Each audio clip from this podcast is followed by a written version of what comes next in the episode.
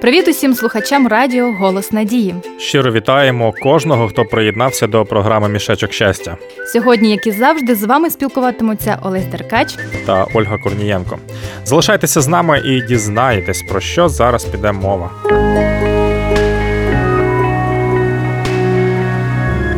Надія існує для кожного. Радіо Голос Надії.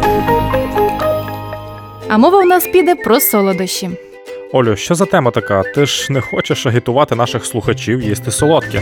А чому би ні? Солодощі надають організму енергію та активізують мозкову діяльність. Але ж така їжа може викликати цукровий діабет та багато інших важких захворювань. То значить, я дарма принесла сьогодні смачний пиріг. Пиріг, а з чим, можливо, ти хочеш мене пригостити? Олесю, але ж ти кажеш, що солодке шкідливе. Ну, справді, це так. Я знаю, що вживання великої кількості білого цукру спричинює безпліддя, рак кишечника, людяники псують зуби. І взагалі глюкоза скорочує життя людини на 25%.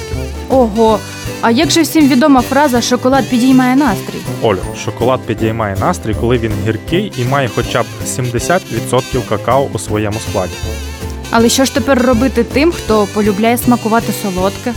Ну, краще обмежити вживання солодкої випічки та цукерок і насолоджуватися не глюкозою, а фруктозою, яка містить у сушених або свіжих фруктах, ягодах, мармеладі чи зефірі. Також природним солодким джерелом є мед, який відомий ще й своїми корисними властивостями, правда? Саме так зараз мені згадалися слова царя Давида, який полюбляв щось солодше, говорячи: яке то солодке слово твоє для мого піднебіння, солодше від меду, воно моїм устам. Ці слова адресовані самому Богу. Олю, як думаєш, чому Давид так написав? Ну, напевно, тому що він розумів, хто керує його життям, і тому з радістю читав Боже Слово і молився. Доповнюючи сказане, що хочу зачитати уривок з вірша Олександра Зелинського. Коснулся Бог души моей, объял меня всецело, и стала сладко, сладко ей, душа моя запела. Дорогі друзі, бажаємо вам, щоб і ваша душа солодко співала від спілкування з нашим творцем, адже він дуже багато зробив для того, щоб бути ближче до нас. Запрошую послухати пісню.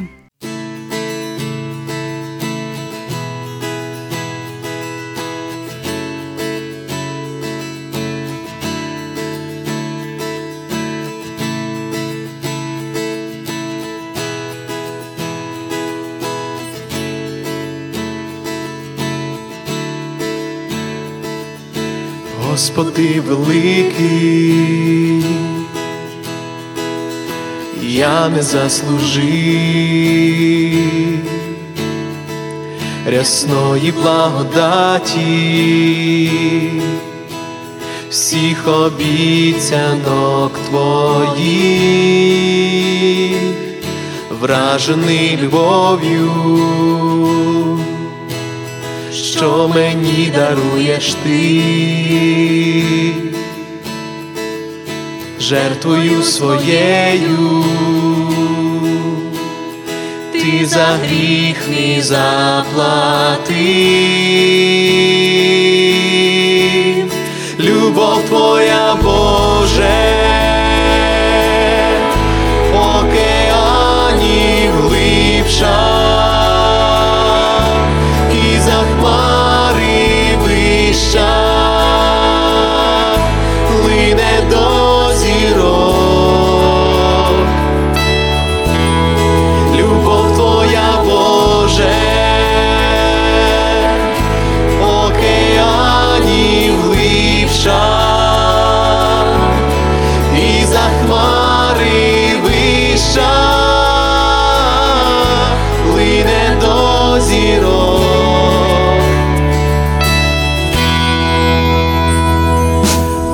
Господи великий, я не заслужив рясної благодаті,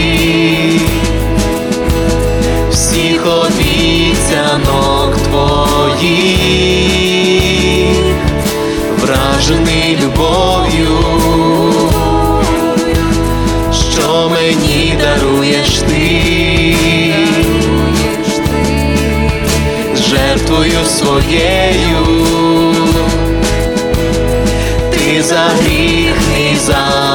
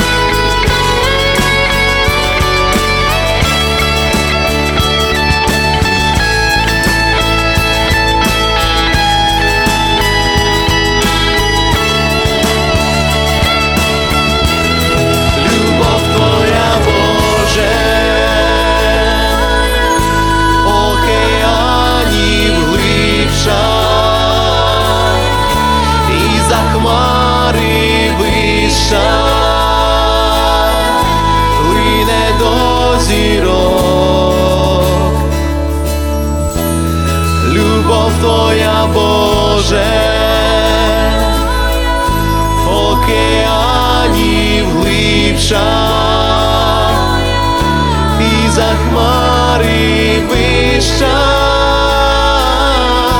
плине до зірок. Ця любов не має меж, ця любов не має меж. Ця любов не має меж, ця любов не має меж.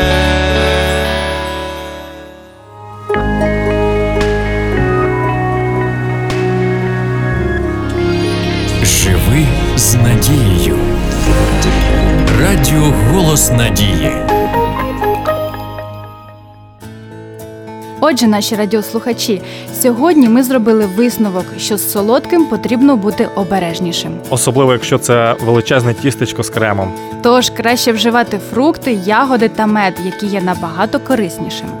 А також більше читати Біблію, щоб дослідити, чому ж Давиду таке солодке слово Боже.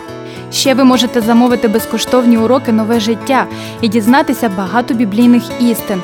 Варто лише зателефонувати за номером 0800 30 20 20. А зараз наша програма добігає кінця. Не забувайте, що ми є в контакті, куди ви можете надсилати свої подяки та побажання. Група так і називається Мішечок щастя. Вам дякують за увагу Олесь Деркач. Та Ольга Корнієнко. Солодкого вам настрою!